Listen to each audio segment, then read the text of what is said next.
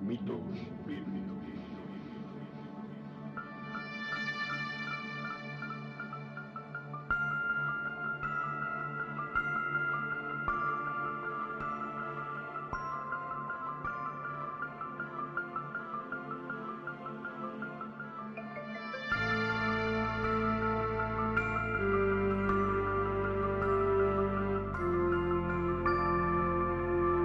Podcast de análisis y crítica postmodernista de mitos difundidos por textos religiosos, presentado por Oscar Garrido.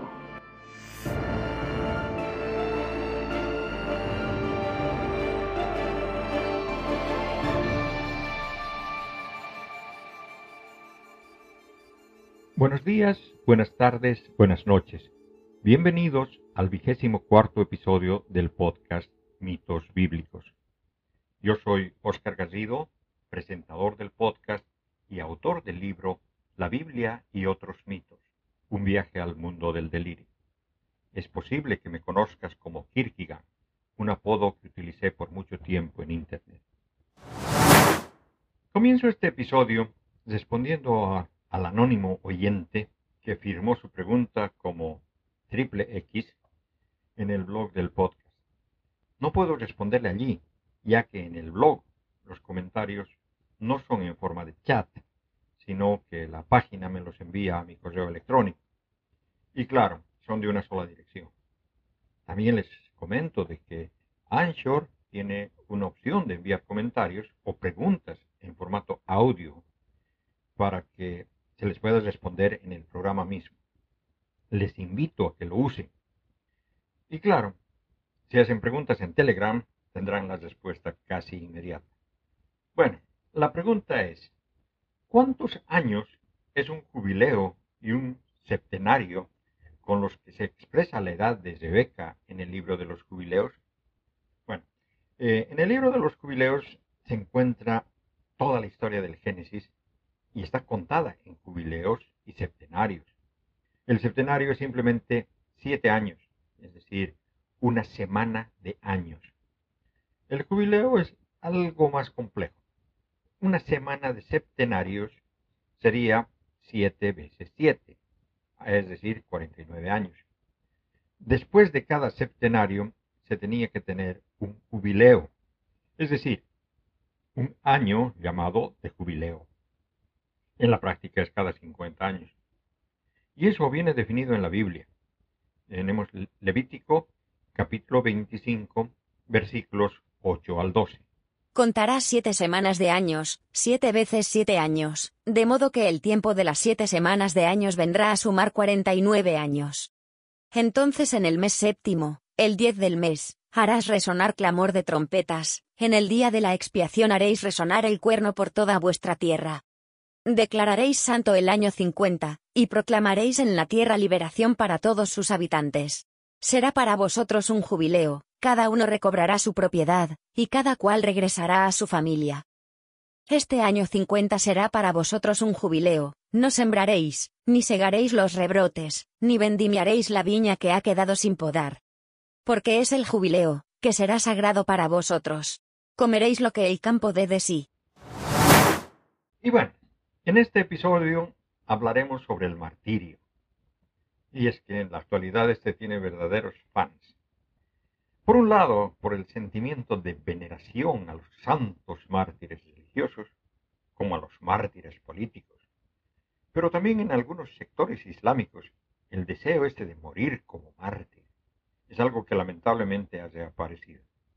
Bueno, estando debatiendo sobre la historicidad de Jesús, el apologista de turno salió con eso de que los apóstoles que conocieron al Jesús histórico fueron perseguidos e incluso llegaron a morir como mártires porque ellos conocieron a Jesús. Eh, desde luego, este argumento no demuestra la existencia de un Jesús histórico. De hecho, es bastante usual que, por ejemplo, entre los islámicos fundamentalistas lleguen a suicidarse por sus creencias sin haber conocido a Mahoma. Pero el caso es de que hay una creencia bastante arraigada de que los primeros cristianos sufrieron persecuciones, vamos, que tuvieron muertes de mártires, y que esto sucedió en todas las generaciones de cristianos y que hoy en día los cristianos son perseguidos. Mm, es decir, los cristianos tienen una facilidad enorme de victimizarse y hacerse a los que les persiguen. Y es que durante toda su historia se dice que más o menos 70 millones de cristianos han muerto como mártires por sus creencias, más que el número total de víctimas mortales en la Segunda Guerra Mundial. Algunos de estos individuos son nombres familiares. Juana de Arco, Martin Luther King Jr., Oscar Romero, mientras que otros son solo cristianos anónimos ejecutados en masa, sin siquiera dejar sus nombres atrás. A esos mártires se les considera como modelos de conducta cristiana. Iglesias, escuelas llevan su nombre. Muchos niños obtienen sus nombres de ellos. Sus historias se enseñan a los niños en los templos y sus muertes son recordadas como ejemplos gloriosos de vidas vividas en obediencia a Dios. Pero, de verdad, el martirio es un concepto muy extraño. En la realidad, trabajamos arduamente para mantenernos vivos. Vacunamos a nuestros niños, nos chequeamos anualmente con el médico, tomamos antibióticos, evitamos tomar antibióticos, miramos ambos lados cuando cruzamos la calle, usamos cinturones de seguridad, muchos incluso tratamos de comer lo más saludable posible. En sí, nos esforzamos para no morir, nos esforzamos para mantenernos vivos. Y es por eso raro, muy raro, pensar que alguien elegiría morir. Y sin embargo, hoy en día todavía hay personas que están dispuestas a morir por una causa en la que creen. Y si no lo hacen, respetan profundamente a quienes lo han hecho. Pero, ¿de dónde vino esta idea del martirio? ¿Por qué alguien moriría por sus creencias religiosas? ¿Cómo es que las personas puedan ver la violencia y la muerte como algo bueno y santo. El título de mártir, que es en griego antiguo, simplemente significa testigo. Pero adquirió el significado de persona que muere o sufre grandes padecimientos en defensa de sus creencias o sus convicciones o su religión, ya durante la iglesia primitiva. Según la Biblia, la persecución ha sido una parte del cristianismo desde un principio. En muchos sentidos, esa persecución comenzó con el mismo Jesús, ya que aunque difieren en numerosos detalles importantes, los escritores del Evangelio están de acuerdo en que Jesús fue condenado injustamente a la muerte. En todos los evangelios, Pilatos condena a Jesús a regañadientes. Marcos capítulo 15 versículos 9 al 14. Pilato les contestó, ¿Queréis que os suelte al rey de los judíos? Pues se daba cuenta de que los sumos sacerdotes le habían entregado por envidia. Pero los sumos sacerdotes incitaron a la gente a que dijeran que les soltase más bien a Barrabás. Pero Pilato les decía otra vez, ¿Y, ¿Qué voy a hacer con el que llamáis el rey de los judíos? La gente volvió a gritar. Crucifícale. Pilato les decía. Pero, ¿qué mal ha hecho? Pero ellos gritaron con más fuerza. Crucifícale. Mateo capítulo 27, versículo 24. Entonces Pilato, viendo que nada adelantaba, sino que más bien se promovía tumulto, tomó agua y se lavó las manos delante de la gente diciendo, Inocente soy de la sangre de este justo. Vosotros veréis. Lucas capítulo 23 versículos 13 y 14. Pilato convocó a los sumos sacerdotes, a los magistrados y al pueblo y les dijo, Me habéis traído a este hombre como alborotador del pueblo, pero yo le he interrogado delante de vosotros, y no he hallado en este hombre ninguno de los delitos de que le acusáis. Juan capítulo 19 versículo 4. Volvió a salir Pilato y les dijo, Mirad, os lo traigo fuera para que sepáis que no encuentro ningún delito en él. En realidad, si es que Jesús hubiera tomado el templo como se relata en los evangelios, esto justificaría de sobra su arresto y su ejecución. A pesar de ello, para los lectores de los evangelios, la muerte de Jesús parece no justificada. Esa sensación de injusticia se motiva inesperadamente con la doctrina cristiana de que la muerte de Jesús fue intencional. Él murió por nuestros pecados. A pesar de ello, nadie que lea alguno de los evangelios canónicos sale con la impresión de que se lo merecía. La muerte de Jesús y la promesa de la resurrección se convirtieron en un modelo para los cristianos. En tiempos de persecución, la respuesta a la pregunta ¿qué haría Jesús? es Jesús moriría. La idea de que la muerte de Jesús debe ser un ejemplo para los cristianos no es una inferencia hecha por lectores cuidadosos que intentan descifrar el significado opaco de los evangelios. Jesús en ellos les dijo a sus seguidores que deben esperar ser arrestados.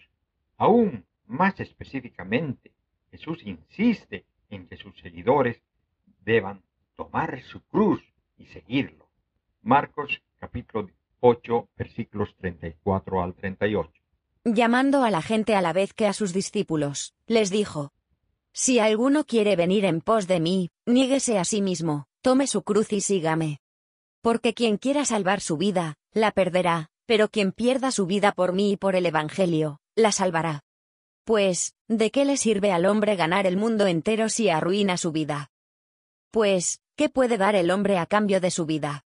porque quien se avergüence de mí y de mis palabras, en esta generación adúltera y pecadora, también el Hijo del Hombre se avergonzará de él cuando venga en la gloria de su Padre con los santos ángeles.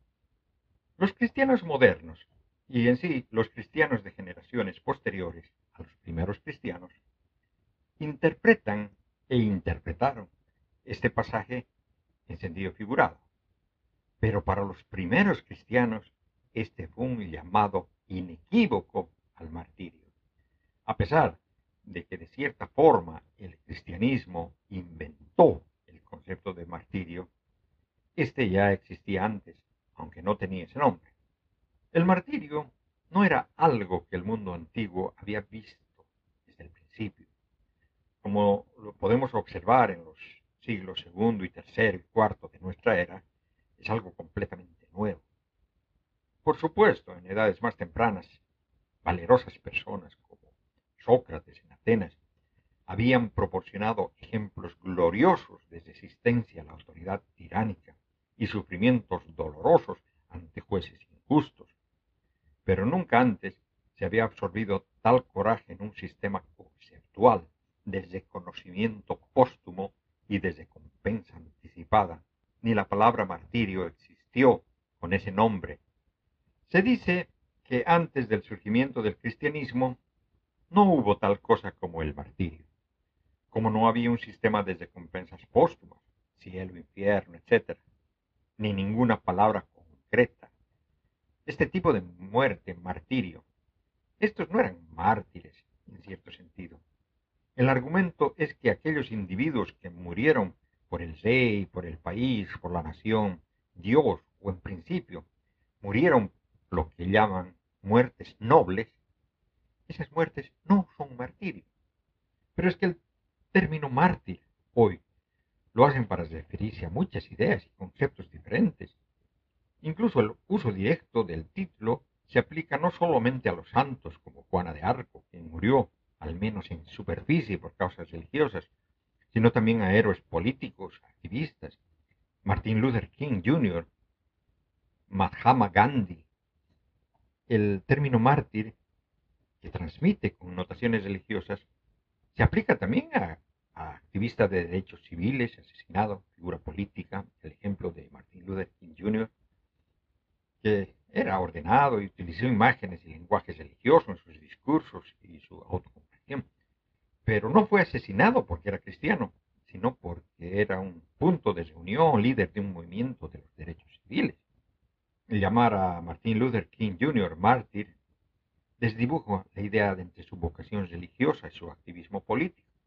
Como ya lo expliqué, el significado original precristiano de esta palabra griega era simplemente testigo. Testigo en el sentido de un testigo legal, alguien que presenta evidencias en un juicio. En su uso precristiano, por lo tanto, el término llevaba connotaciones de salas de tribunal. Eh, al igual que hoy en día, la gente podía dar un testimonio verdadero o falso. Y hubo cierta discusión sobre cómo distinguir la diferencia entre ellos. Y bueno, cuando los cristianos eran arrestados y juzgados, actuaban como testigos en sus propios juicios y se les pedía que declaren si es que eran o no cristianos. Inicialmente, entonces eran testigos legales en el sentido técnico original, porque exactamente como hoy, cuando un acusado testifica en su propio juicio, da testimonio. Y supuestamente, cuando admitían ser cristianos, podrían ser ejecutados como resultado. Eso dio lugar a un cambio gradual en el significado de la palabra mártir. En los círculos cristianos, primero vino a significar un cristiano que admite ser seguidor de Jesús y fue ejecutado como resultado. Y luego, una persona que fue ejecutada por ser cristiano. Ese proceso de cambio de terminología tuvo, tuvo lugar durante cientos de años. Algunos académicos tratan de argumentar que hubo un cambio radical en el significado del término a mediados del segundo siglo, pero eso es difícil de probar.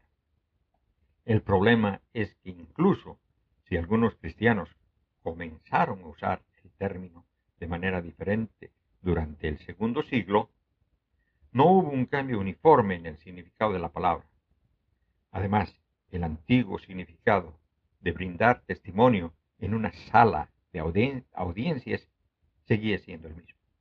En 1956, Norbert Brock, un católico alemán erudito de la Biblia, publicó un libro influyente llamado en castellano Testigo y Mártir, en el que argumentaba que fue a mediados del siglo II, con la publicación de una historia llamada El martirio de Policarpo, que el significado del término cambió de ser simple testigo a ser mártir. El libro fue esencialmente un enorme estudio de palabras del término mártir en el mundo antiguo y trató de mostrar que gradualmente y por medio del uso el significado de la palabra cambió de modo que llegó a significar alguien que murió por Cristo. En otras palabras, el cristianismo redefinió el término. A partir de esto se llegó a la conclusión de que fueron los cristianos quienes desarrollaron el lenguaje del martirio y por lo tanto los cristianos responsables del martirio en el sentido moderno de la palabra. Y es verdad, los cristianos deben ser acreditados por acuñar la palabra mártir, como la usamos ahora. Además, no parece que los antiguos judíos, griegos o romanos tuvieran sus propios términos técnicos para las personas que mueren por sus creencias religiosas. Eran héroes que murieron por buenas muertes. Al crear o no, quizá mejor, al desarrollar una terminología para describir a estas personas que murieron por Jesús, los cristianos estaban haciendo algo nuevo. Pero, ¿depende la existencia del martirio precristiano de que la gente antigua conozca tenga palabras para ello? yo diría que no. Hay muchos conceptos para los cuales no existen palabras en castellano. Por ejemplo, la frase francesa déjà vu no tiene un equivalente en castellano para definir esa sensación de haber experimentado algo antes. Pero de, de todas maneras, los hispanoparlantes conocemos esa sensación. O sea, a pesar de no conocer la palabra, es posible que el concepto mismo de martirio ya existiera antes de que inventen la palabra. El mundo antiguo estaba saturado de muerte. La gran mayoría de las enfermedades graves y dolencias médicas eran fatales, ya que no se conocían, por ejemplo, los antibióticos, eh, los antisépticos. Más de un tercio de los bebés morían antes de cumplir los cinco años. En las batallas, casi todos los heridos morían a causa de sus heridas o infecciones posteriores. Para aquellos que no podían ir a la guerra, el espectáculo de los gladiadores les mostraba el desarmamiento de sangre. Había una amplia variedad de delitos que se castigaban públicamente con la pena capital. En la antigua Roma, nadie, joven o viejo, aristocrático o plebeyo, podía haber estado sin haber sido testigo de alguna muerte. Un efecto de este mundo lleno de muerte fue que, a diferencia de hoy, la muerte no era considerada tabú. Los filósofos, oradores, políticos, poetas, teorizaban sobre la muerte de manera regular. La realidad de la condición humana y el hecho de que la muerte era cotidiana en cada rincón de la sociedad antigua, se prestaba mucha atención a las preguntas sobre cómo morir bien con honor, con propósito y por causas externas mayores que uno mismo. En los mitos que rodean la guerra de Troya, donde se encuentran las primeras descripciones de la muerte noble y de cómo morir bien, la Ilíada de Homero es un poema épico sobre duelos entre jóvenes soldados con espada, donde se contrastan lo valiente y lo débil los considerados buenos soldados y los cobardes. A lo largo del poema, las suposiciones acerca de la muerte y lo que constituye una muerte buena o honorable están presentes en la historia a medida que cada héroe cae. Los héroes homéricos, está claro, luchan por la gloria, el honor y la fama eterna. Lo importante es cómo eliges morir. La muerte debe tomarse como un hombre, con la cabeza en alto, resolución firme y coraje masculino. En un encuentro con los príncipes troyanos menos notables, el vencedor fácil, Aquiles, se enoja por la desesperación del príncipe derrotado.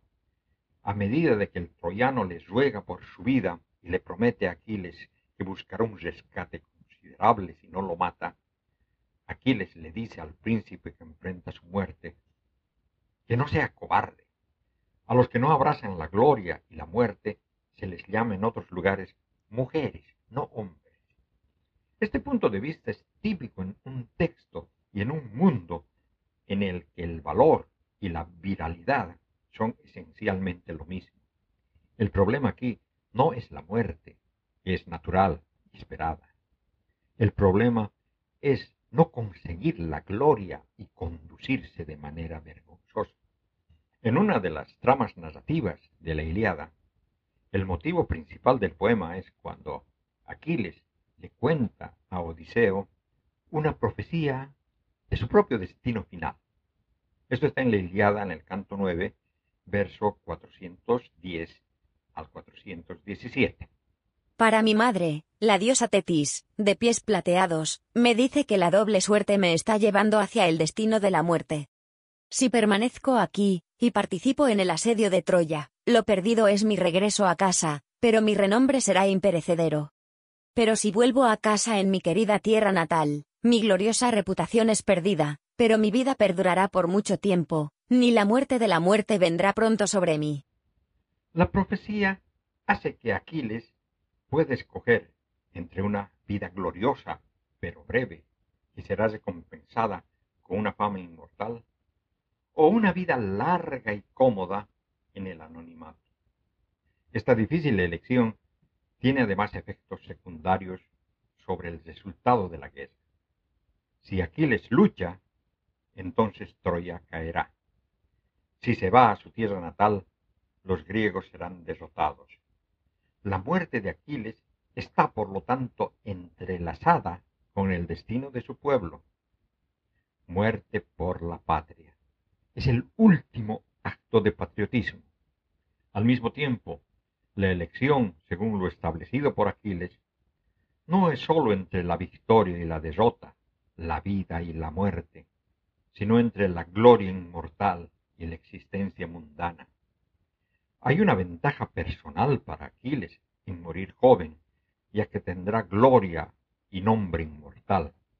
Incluso si Aquiles no compara la vida presente con la recompensa futura, en términos de una vida celestial, mm, aún tiene en la mente un tipo diferente de inmortalidad, una manera en la que vivirá o no en la memoria de los demás.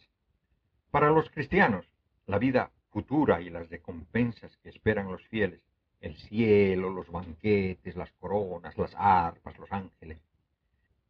Mm, puede que una promesa de fama y conmemoración no les parezca mucho, pero para muchos en la antigüedad el ser recordado era de gran importancia. Esto es mucho más que la reputación de una persona. Una ansiedad persistente y apremiante en el mundo antiguo era el temor a ser olvidado que cuando murieras nadie recordara que alguna vez habías vivido. La inmortalidad significaba mantenerse vivo en el recuerdo de otros, y para esto tenías que ser extraordinario. Es por eso que entre una vida larga y un eterno renombre, Aquiles eligió una especie de inmortalidad para sí mismo. La gente lo recordará y admirará su valor mucho después de que él muera. El orgullo y el destino de Aquiles forman la pieza central de la épica de Homero. Sin embargo, el primer ejemplo de muerte por una causa más grande a uno mismo comienza antes de que la guerra haya comenzado, con la muerte de la joven princesa Ifigenia. Ifigenia era la hija favorita de Agamenón, el rey de Esparta, líder de los griegos y el rival de Aquiles. Agamenón accidentalmente mató a un siervo que estaba consagrado a la diosa Artemisa y que esta de pura rabia hizo que las aguas se calmaran y los griegos no podían abandonar el puerto por falta de viento. Hasta que se enteraron que lo único que podía calmar la ira de la diosa era que Agamenón sacrificara a su hija Ifigenia. Y bueno, este lo hace y así pueden los griegos continuar su viaje a las costas de Troya. Agamenón acepta sacrificar a su amada hija por Artemisa. Y él atrae a Ifigenia al puerto con las promesas de matrimonio con el apuesto Aquiles, quien es sin duda el mejor guerrero de las fuerzas griegas combinadas.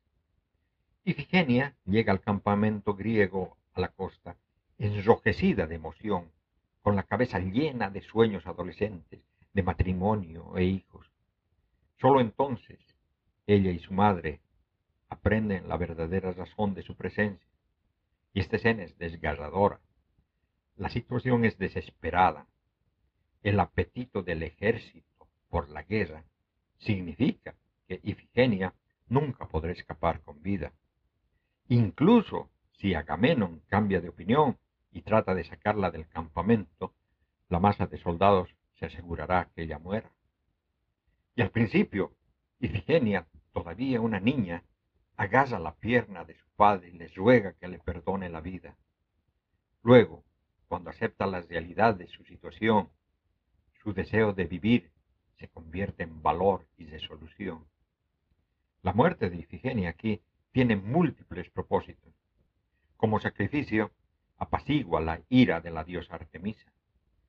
Pero como víctima voluntaria y noble de sacrificio, sufre una muerte que tiene más potencia y poder. Hay una mezcla de imágenes marciales y matrimoniales en el discurso de Ifigenia.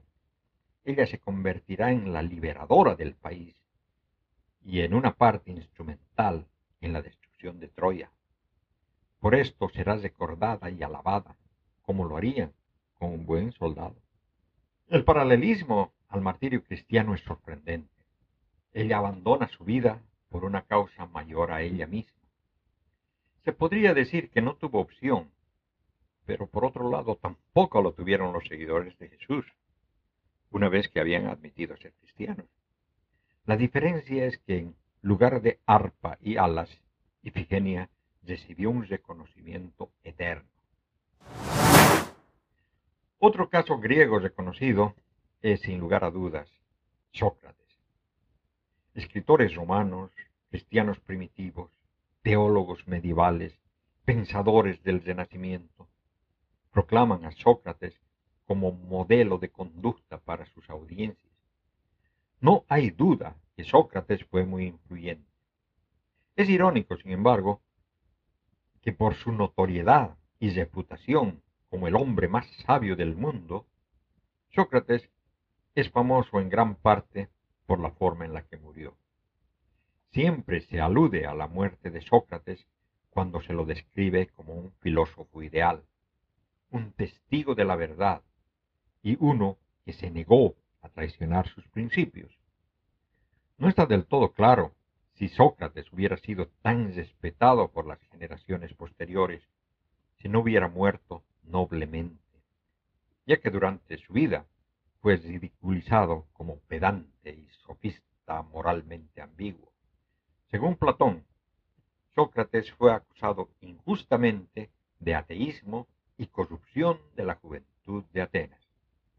Era una persona noble que se negó a huir de la muerte para ir al exilio, diciendo que eso sería dar un mal ejemplo a los otros y una traición al contrato social que había hecho con Atenas. En las horas previas a su muerte, Sócrates parecía tranquilo. Regañó a su esposa y a sus amigos por el luto y el comportamiento emocional de estos. Sus gestos y palabras finales fueron equilibrados y medidos.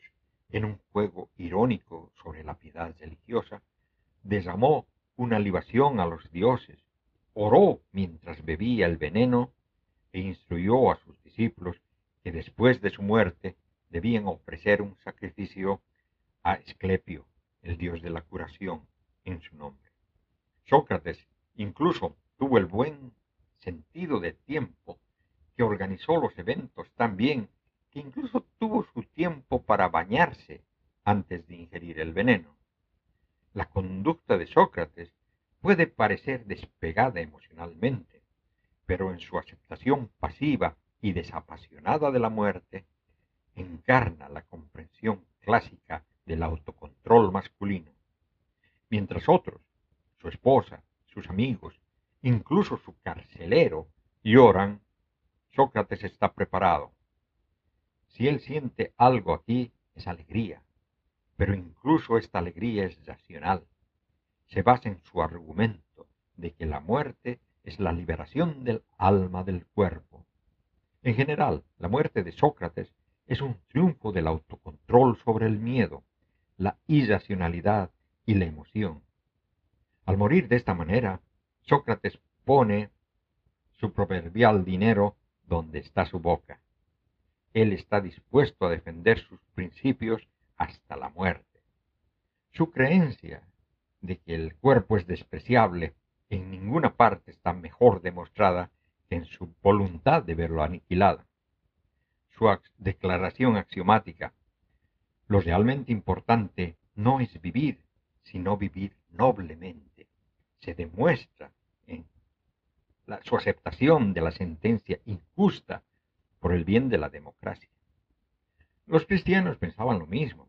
Si repasamos las palabras de Sócrates y reemplazamos democracia con Jesús y filósofo con cristiano, pensaríamos que Sócrates era un mártir cristiano. Por eso mismo, Sócrates ha sido llamado el primer mártir registrado en el mundo. Y su manera de abrazar la muerte, por principio, proporcionó un modelo para las generaciones posteriores de griegos y romanos bien educados. Y, aunque a decir la verdad, hay muchos otros filósofos que también murieron dramáticamente con despedidas inteligentes, desde Diógenes de Sinope, el filósofo cínico que según se dice, contuvo el aliento hasta que murió. Aseno, que se mordió la lengua y se la escupió al rey tiránico, que lo interrogaba. Bueno, parece que a los filósofos les gustaba morir con estilo. Aunque, en serio, es difícil, difícil realmente tomar en serio estas historias. Mm, no se necesita ser médico para saber que es físicamente imposible contener la respiración hasta que mueres. No solo los hombres estaban dispuestos a morir por causas nobles. En el periodo romano, la muerte noble fue domesticada y llevada al hogar.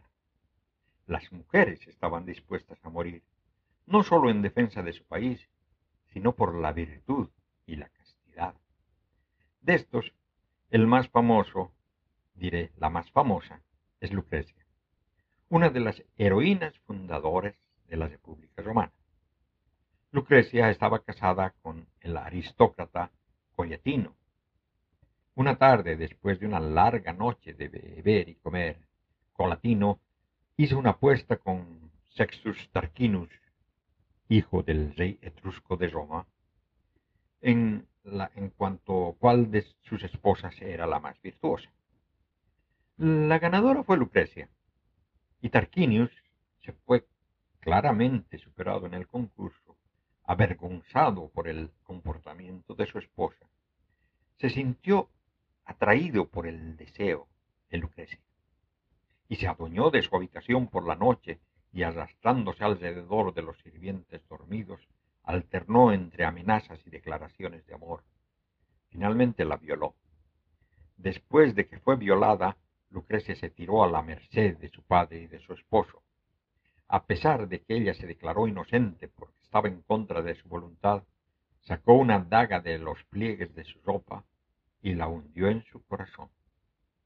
Su muerte provocó una rebelión y sus parientes expulsaron a Tarquinius de la ciudad. Su cuerpo fue puesto en exhibición en el foro de, su ciudad natal como símbolo de la regla opresiva de los antiguos monarcas. En muchos sentidos, la muerte de Lucrecia puso en marcha los acontecimientos que llevaron a la fundación de la República Romana. Su violación se convirtió en un símbolo de la opresión tarquiana y su suicidio en el catalizador de la rebelión las piedras angulares conceptuales de Roma se colocaron con la muerte de Lucrecia. Y bueno, como hemos visto, los griegos y los romanos escribieron extensamente sobre la gloria de morir por una causa. Pero en ese sentido no fueron los únicos. El mismo principio se puede encontrar en las escrituras hebreas, en la literatura judía antigua. Un ejemplo claro de lo que se podría llamar martirio es el de Sansón. Bueno, en realidad se puede ver que el relato de Sansón es el primer acto de terrorismo, eh, al estilo de los modernos fundamentalistas islámicos. Y es que esta mitología es, que es la base del pensamiento judío, cristiano y musulmán, la muerte de Sansón la leemos en jueces 16, versículos 21 al 30. Los filisteos le echaron mano, le sacaron los ojos, y lo bajaron a Gaza. Allí lo ataron con una doble cadena de bronce, y daba vueltas a la muela en la cárcel. Pero el pelo de su cabeza, nada más rapado, empezó a crecer. Los tiranos de los filisteos se reunieron para ofrecer un gran sacrificio a su dios Dagón, y hacer gran fiesta. Decían, nuestro Dios ha puesto en nuestras manos a Sansón nuestro enemigo. En cuanto lo vio la gente, alababa a su Dios diciendo, Nuestro Dios ha puesto en nuestras manos a Sansón nuestro enemigo, al que devastaba nuestro país y multiplicaba nuestras víctimas.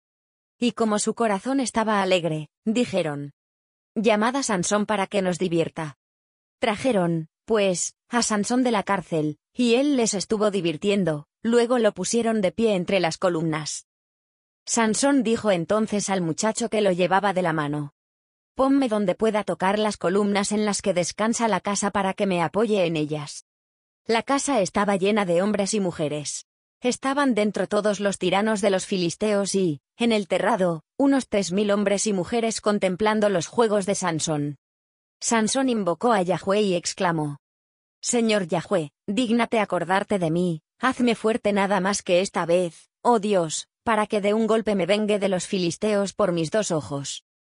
Y Sansón palpó las dos columnas centrales sobre las que descansaba la casa, se apoyó contra ellas, en una con su brazo derecho, en la otra con el izquierdo. Y gritó. Muera yo con los filisteos. Apretó con todas sus fuerzas y la casa se derrumbó sobre los tiranos y sobre toda la gente allí reunida. Los muertos que mató al morir fueron más que los que había matado en vida. Su acción de llevar a la muerte a unas tres mil personas, en su mayoría civiles inocentes, lo convierten en un terrorista suicidio. Así, el suicidio de Sansón es el primero descrito en la historia, es también uno de los peores.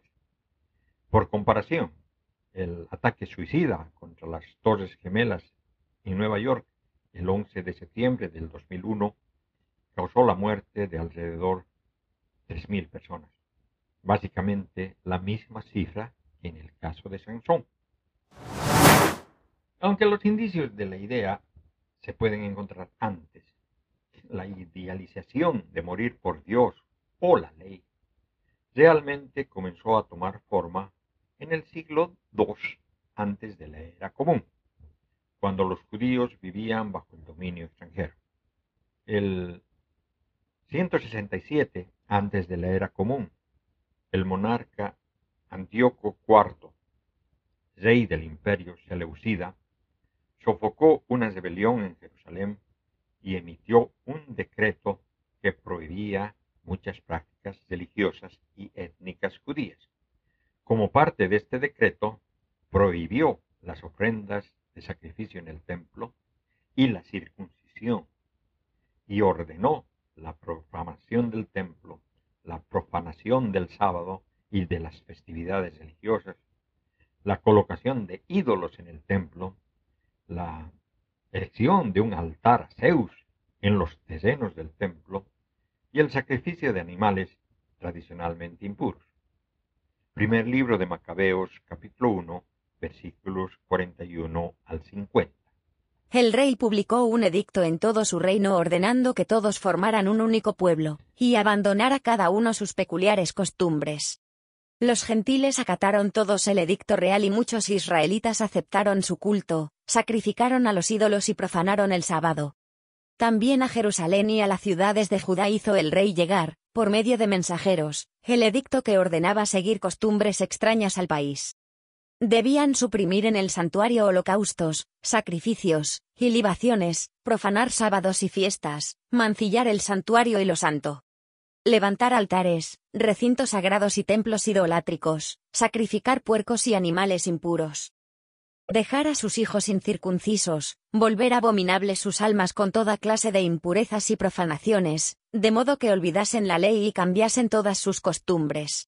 El que no obrara conforme a la orden del rey, moriría. Independientemente de cuáles serían sus intenciones, Antíoco subestimó la importancia de estas costumbres religiosas para los judíos. Sus acciones provocaron una revuelta y una sucesión de levantamientos militares que son descritos en detalle en los libros de los macabeos. Este conflicto finalmente dio lugar a la independencia judía en 142 antes de la era común. De esta lucha por crear y preservar la identidad judía surgieron las primeras articulaciones sólidas de la idea de que los judíos debían morir por Dios. Varios textos tanto canónicos como no canónicos, surgieron de este contexto apoyando esta opinión de que los judíos deberían preferir la ley a la vida. Entre los más importantes, el libro de Daniel, que como ya lo expliqué en el episodio decimoséptimo, en la que hablé exclusivamente de ese libro, este libro fue escrito en la época de los macabeos aunque haciendo creer de que fue escrito en el exilio babilonio. Y desde luego, los mismos libros de los macabeos, que están entre los denominados deuterocanónicos, originalmente escritos en hebreo, pero de los cuales solamente se conserva su traducción griega. Los libros deuterocanónicos son aquellos que se encuentran en las Biblias católicas y ortodoxas, pero no en las Biblias protestantes. Cabe mencionar que el libro de Daniel fue muy importante en la formación de la doctrina cristiana primitiva, como aún lo es en las sectas cristianas apocalípticas. Daniel parece a primera vista no decir nada sobre el martirio. Después de todo, no incluye la muerte de ningún héroe. Sin embargo, Sadrach, Mesach y Abednego en el horno de fuego, Daniel 3, y Daniel mismo en el foso de los leones, en Daniel 6, se convirtieron en historias importantes para las generaciones posteriores de cristianos. La resolución de estos personajes bíblicos de aferrarse a los principios del monoteísmo y a los mandamientos de la ley se convirtió en paradigmática, tanto para los judíos como para los cristianos. Cuando se les ordena adorar la estatua del rey Nabucodonosor, los tres jóvenes responden.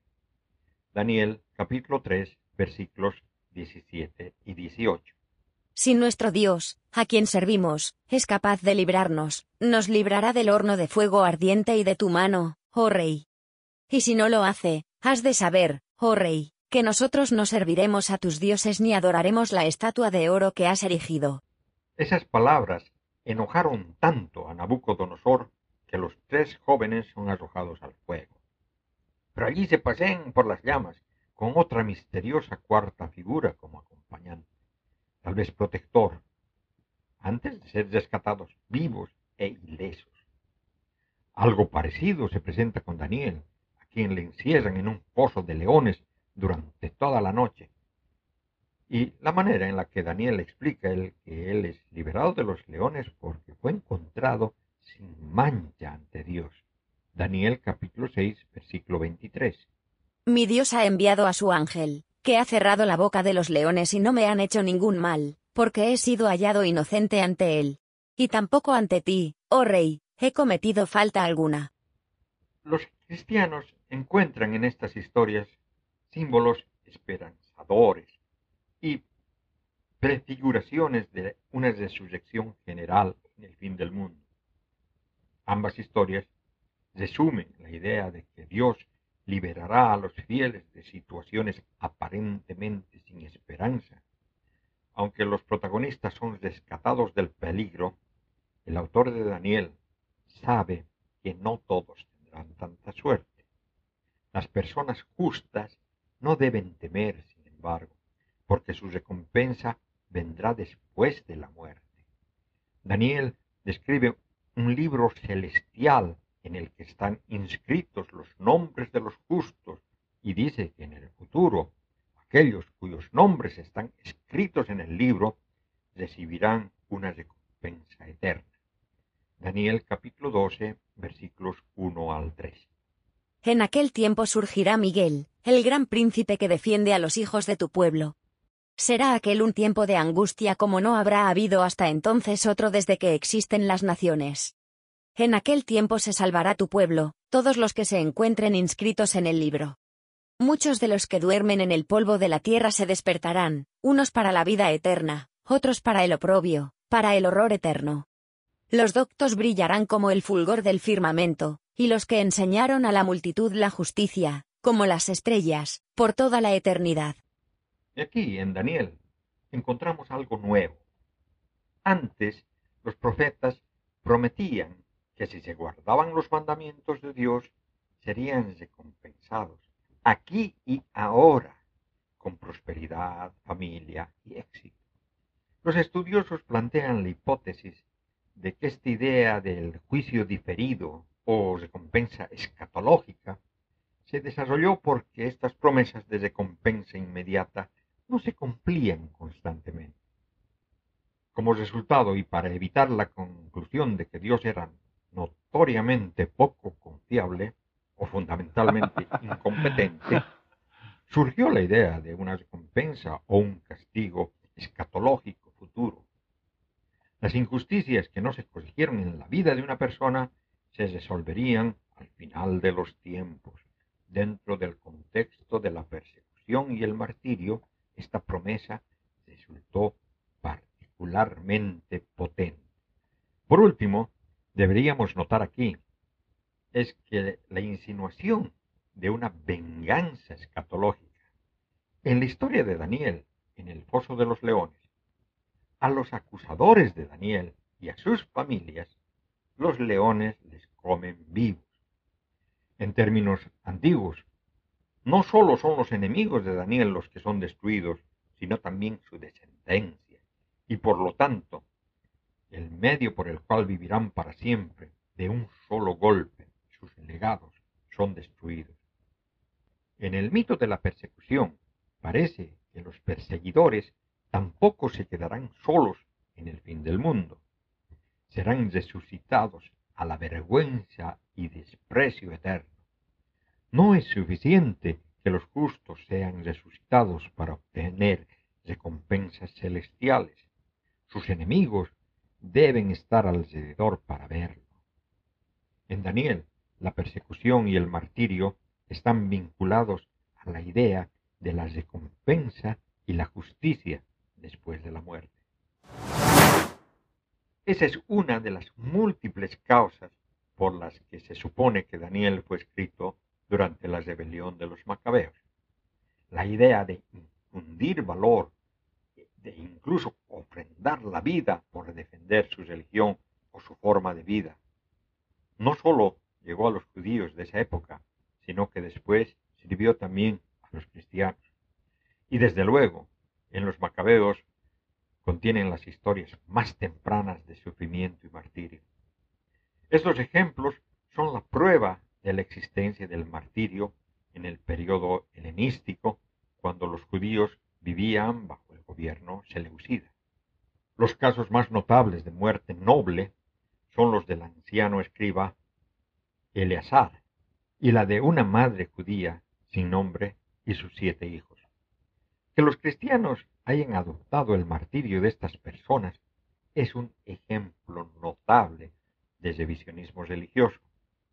Los ahora conocidos como los santos mártires macabeos, considerados santos en la Iglesia Católica Romana y también en la Iglesia Ortodoxa.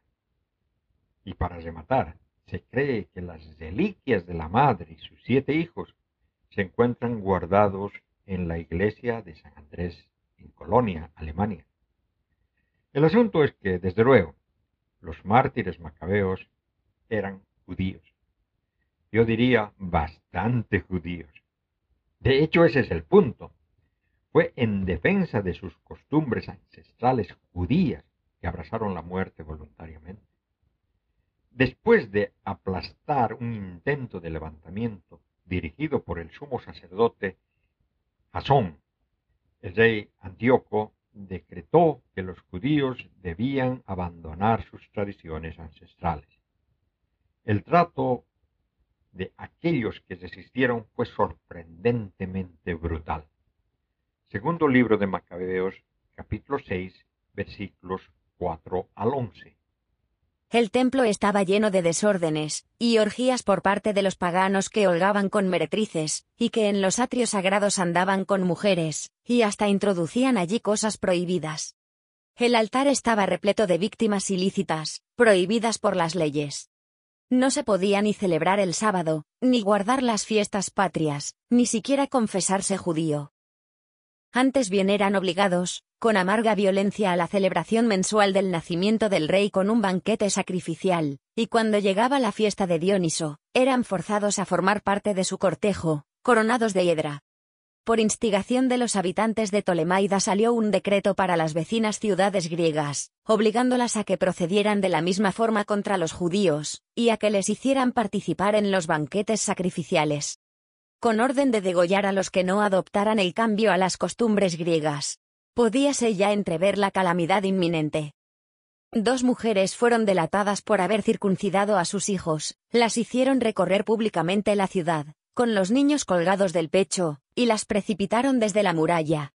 otros que se habían reunido en cuevas próximas para celebrar a escondidas el día séptimo, fueron denunciados a Filipo, y quemados juntos, sin que quisieran hacer nada en su defensa, por respeto a la santidad del día.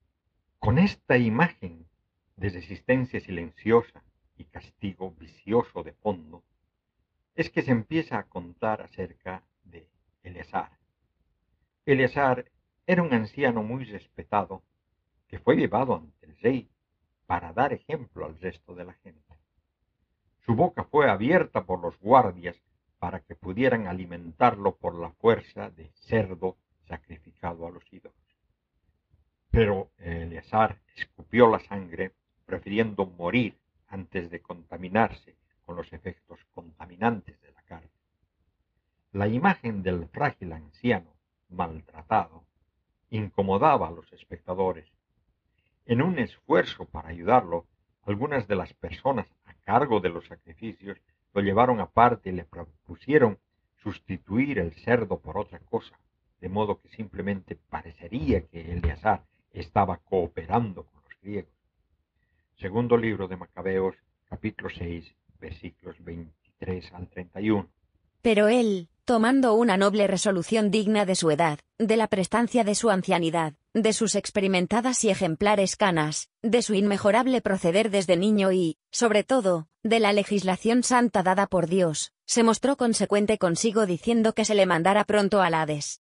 Porque a nuestra edad no es digno fingir, no sea que muchos jóvenes creyendo que Eleazar, a sus noventa años, se ha pasado a las costumbres paganas. También ellos por mi simulación y por mi apego a este breve resto de vida, se desvíen por mi culpa y yo atraiga mancha y deshonra a mi vejez. Pues aunque me libre al presente del castigo de los hombres, sin embargo ni vivo ni muerto podré escapar de las manos del Todopoderoso. Por eso, al abandonar ahora valientemente la vida, me mostraré digno de mi ancianidad, dejando a los jóvenes un ejemplo noble al morir generosamente con ánimo, y nobleza por las leyes venerables y santas. Habiendo dicho esto, se fue enseguida al suplicio del apaleamiento. Los que le llevaban cambiaron su suavidad de poco antes en dureza, después de oír las referidas palabras que ellos consideraban una locura. Él, por su parte, a punto ya de morir por los golpes, dijo entre suspiros. El Señor, que posee la ciencia santa, sabe bien que, pudiendo librarme de la muerte, soporto flagelado en mi cuerpo recios dolores, pero en mi alma los sufro con gusto por temor de él. De este modo llegó a su tránsito. No solo a los jóvenes, sino también a la gran mayoría de la nación, Eleazar dejó su muerte como ejemplo de nobleza y recuerdo de virtud. Hay muchas similitudes entre la representación de Eleazar en el segundo libro de los Macabeos y los relatos de la muerte de Sócrates en Platón. Ambos se describen como nobles y están muy avanzados en edad. Ambos se niegan a usar el engaño para salvar sus vidas, con el argumento de que hacerlo sería un mal ejemplo y perjudicaría a los jóvenes. Ambos mueren de una manera que es autocompuesta, explícitamente ejemplar, inequívocamente virtuosa. Y dado que Platón vivió y escribió aproximadamente 200 años antes de las persecuciones de Antíoco, debemos concluir que el relato de los macabeos es un préstamo de las tradiciones filosóficas anteriores. Y entonces encontramos una deliciosa especie de ironía intrigante en las similitudes de Eleazar y Sócrates. El segundo libro de los Macabeos es un texto esfuerzos judíos por rechazar y resistir la opresión cultural griega. Y sin embargo, aquí el autor está bebiendo del mismo pozo intelectual que Platón. Algunos sugieren que el autor de Dos Macabeos en realidad poseía copias de los escritos de Platón y que las usó para componer su propio tratado.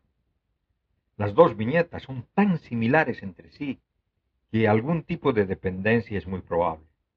Como mínimo, el autor de Dos Macabeos comparte los valores e ideas de Platón sobre cómo morir heroicamente.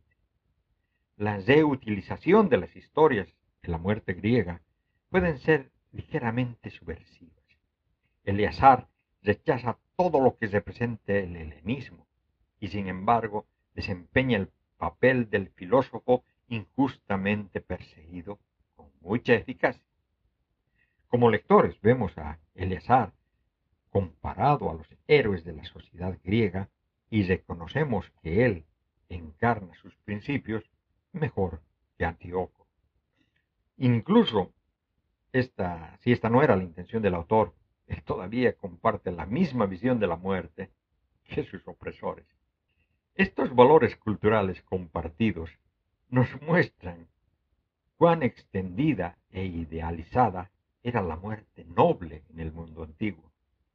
La abrumadora mayoría de las personas, ya sean judías o griegas, hubieran aceptado que morir por la ley, por Dios o por un principio era algo bueno.